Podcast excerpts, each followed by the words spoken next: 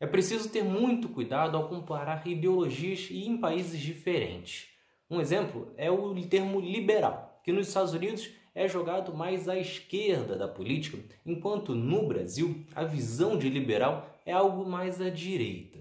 De qualquer forma, neste episódio vamos tentar mostrar um pouco do que, que diz o liberalismo, conservadorismo, o progressismo e também os sociais-democratas. É Pilatos lá na Bíblia quem nos diz, e também faleceu por ter pescoço o infeliz autor da guilhotina de Paris. O liberalismo surge no final do século XVII com John Locke que acredita que o governo tem a função de desenvolver e impor ideias pelo bem público. Ele era favorável que o governo protegesse as propriedades privadas, garantisse a paz e também mercadorias básicas para toda a população, assim como liberdade e igualdade. A ideia de liberalismo estimulou diversas revoluções pelo mundo, principalmente para derrubar líderes absolutistas. O problema é que as ideias eram seguidas de forma parcial. Um exemplo disso era os Estados Unidos, Thomas Jefferson, um dos articuladores da Constituição, tinha a liberdade como principal foco para os Estados Unidos, e isso é repetido até os dias de hoje. No entanto, ao mesmo tempo que fazia cartaz do termo de liberdade, ele permitia que os Estados Unidos mantivessem a escravidão por quase mais um século em parte do território norte-americano. Mas, de uma forma geral, o liberalismo defende a liberdade total do indivíduo para exercer suas atividades econômicas, ou seja, sem qualquer ação do Estado, seja para controlar preços, acordos comerciais ou até mesmo para reduzir disparidades econômicas. Para eles, o Estado deve focar apenas nos serviços essenciais, como segurança, jurídico e também a educação básica. Já setores como a educação superior ou a saúde, por exemplo, devem ficar com os setores privados. Um teórico muito famoso é Adam Smith, que acabou tendo um dos seus conceitos tornando uma metáfora muito famosa até os dias de hoje, que é a mão invisível do mercado. E para os liberais, a liberdade ela só existe se ela for completa. Ou seja, não trata-se apenas de uma liberdade econômica, e sim uma liberdade social para religião, imprensa e todos os outros setores da sociedade. Seguindo essas ideias, o lugar de cada pessoa na sociedade dependeria basicamente do seu esforço individual. Além disso, defende uma tributação mínima, ou seja, menos impostos para as grandes empresas. Eles acreditam que, seguindo essas ideias, o país terá maior crescimento econômico e as desigualdades que vierem serão corrigidas a médio e longo prazo. Do outro lado, os críticos apontam que uma economia totalmente liberal e sem interferência do Estado causa maiores índices de miséria e de desigualdade. Isso sem contar que uma parcela da população que não tiver condições financeiras ficará excluída da sociedade, afinal não terá condições de usufruir de certos serviços, como por exemplo o serviço de saúde. A falta de um controle do Estado também pode gerar mais monopólios e oligopólios, deixando os trabalhadores vulneráveis e suscetíveis a aceitar qualquer tipo de oferta de trabalho. O conservadorismo, por sua vez, nasce em 1790 com Edmund Burke, que fez uma crítica à Revolução Francesa. Para Burke e os conservadores atuais, o direito individual não pode sobrepor as tradições. Ele acreditava também que a redistribuição de pouco para muitos resultaria em ganhos incomparavelmente menores. Uma confusão que é feita em relação aos conservadores é de acreditarem que eles querem deixar tudo como está. Na verdade, os conservadores acreditam que mudanças são importantes, porém eles acreditam que isso deve ocorrer de forma gradativa e sempre respeitando valores sociais, tradição e a cultura do país. Desta forma, o conservador parte de duas bases. A primeira é a lei natural, que acredita que princípios religiosos e filosóficos inscritos no homem atuam como guia para posições éticas e morais. A segunda é costumes. A civilização deve ser uma sucessão do que já está sendo feito em relação a leis, arte e conduta de forma geral da sociedade. E exatamente por esses motivos, o conservador acaba ficando do lado oposto ao progressista. Isso porque o conservador entende que nem necessariamente todo o progresso será positivo se não seguir conceitos básicos culturais, de tradição, como, por exemplo, valores religiosos ou da família. Já na economia, nem todo conservador é adepto ao Estado mínimo, porém, eles acreditam, de maneira geral, que o Estado deve ter limite na sua atuação. O conservador também rejeita a ideia de igualdade como objetivo de política.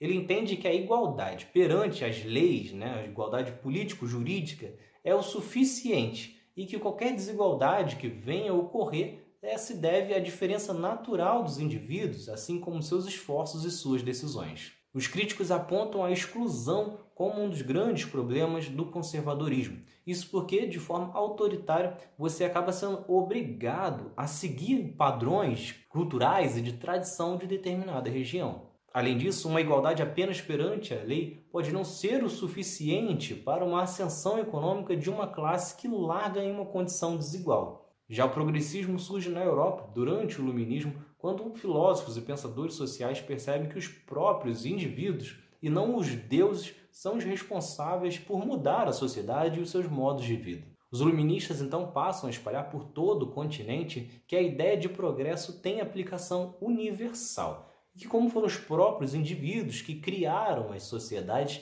eles são os responsáveis por mudá-la. O progressismo então tem um caráter reformista e não preso a valores tradicionais e religiosos. Ao longo da história, o progressismo esteve ao lado do direito ao voto e das lutas por direitos de trabalho e também das minorias. O progressismo segue então uma luta dos grupos excluídos pela sociedade, como o movimento negro, o feminismo, os direitos indígenas, as causas ambientalistas, além de muitos outros movimentos de principalmente combate à desigualdade. De uma forma mais ampla, o progressismo acaba se encontrando com a social-democracia, embora muitos liberais também sigam alguns conceitos progressistas, principalmente se opondo a tradições e também questões religiosas para determinar a sociedade. Já a social-democracia surge na Alemanha no final do século XX.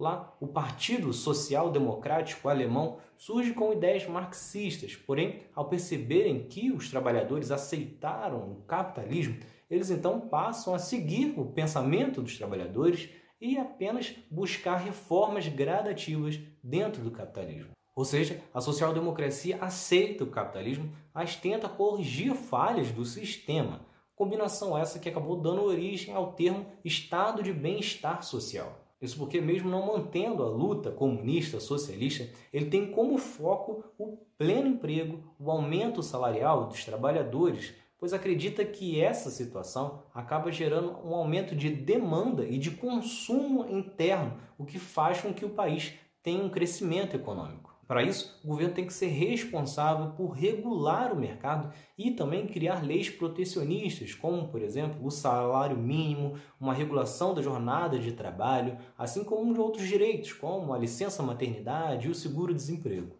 O Estado também assume ou participa de atividades econômicas importantes para o desenvolvimento, assim como também para o seu funcionamento, como os setores de energia e de transporte, assim como defende um sistema de saúde mais amplo e também programas habitacionais. Porém, diferentemente do socialismo, eles não se envolvem mais nas produções de bens de consumo. A justificativa para essa maior presença do Estado é que, para os sociais-democratas, apenas o Estado vai ter o real interesse de atender a toda a população.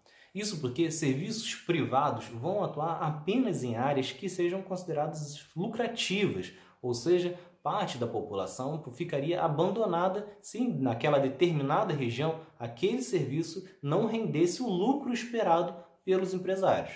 O Estado também seria importante para gerar linhas de crédito Medidas que, segundo os sociais-democratas, até podem gerar um déficit no primeiro momento, mas que estimulará a produção e a economia, criando então lucros no novo ciclo da economia. Na parte social, os sociais-democratas compartilham das ideias dos progressistas em luta pela igualdade e também em defesa das minorias na busca por seus direitos. Já os críticos do progressismo e também da social-democracia é de que essas ideologias se preocupam mais com a igualdade do que garantir como que isso vai acontecer ou como a economia vai crescer com isso funcionando. Além disso, os liberais principalmente apontam que com muita intervenção do Estado em termos de direitos, os grandes empresários não vão ter interesse em investir naquele país. Vamos agora a um quadro comparativo do liberal, conservador e progressista com o social-democrata. A prioridade do liberal é a liberdade. Todas as pessoas precisam ser totalmente livres dentro da sociedade para que tudo funcione perfeitamente. O conservador é mais apegado à questão da tradição, enquanto o progressista e social-democrata tem como foco a igualdade entre todos os indivíduos. Quanto à intervenção do Estado na economia, liberais e conservadores são contrários, enquanto progressistas e sociais-democratas entendem que o Estado precisa controlar alguns aspectos da economia. A mesma diferença está na questão dos produtos. Enquanto liberais e conservadores acreditam que o mercado ajusta os preços, progressistas sociais-democratas entendem que o Estado precisa regular os preços para que eles continuem ao alcance de parte da população e até mesmo para que possíveis monopólios oligopólios não puxem o preço muito para o alto. Agora, o que pensam para o desenvolvimento? O liberal acredita que, através da liberdade total da economia, o país automaticamente vai se desenvolver. O progressista e social-democrata entendem que o aumento da renda dos trabalhadores gera um consumo maior dentro do próprio país, o que automaticamente gera um aumento da produção e, com isso, o crescimento do país. O conservador ele é um pouco mais flexível. Existem diversas correntes dentro do conservadorismo, mas a principal é a defesa de um mercado livre, mas sempre com uma proteção de valores tradicionais. Quanto aos serviços públicos, o liberal acredita que somente os essenciais devem pertencer ao Estado, como segurança, jurídico e educação básica. O conservador até aceita um pouco mais de serviços públicos, mas ainda entende que eles precisam ser limitados. Já o progressista social-democrata entendem que é importante a existência de serviços públicos em diversas áreas, como, por exemplo, a saúde, a educação superior e o transporte. Quanto ao social, os liberais defendem a liberdade total dos indivíduos, enquanto os conservadores buscam que todos sigam valores tradicionais da região, enquanto progressistas sociais-democratas apoiam a liberdade e focam na defesa das minorias. Quanto à velocidade das mudanças, liberais e progressistas sociais-democratas defendem uma velocidade mais rápida, de acordo com a necessidade da sociedade, enquanto os conservadores buscam uma mudança gradual de uma forma mais lenta. Então é isso. Se vocês gostaram, se inscrevam, curtam, ativem as notificações que teremos mais episódios sobre história do Brasil, sobre política e também da luta das minorias por direitos.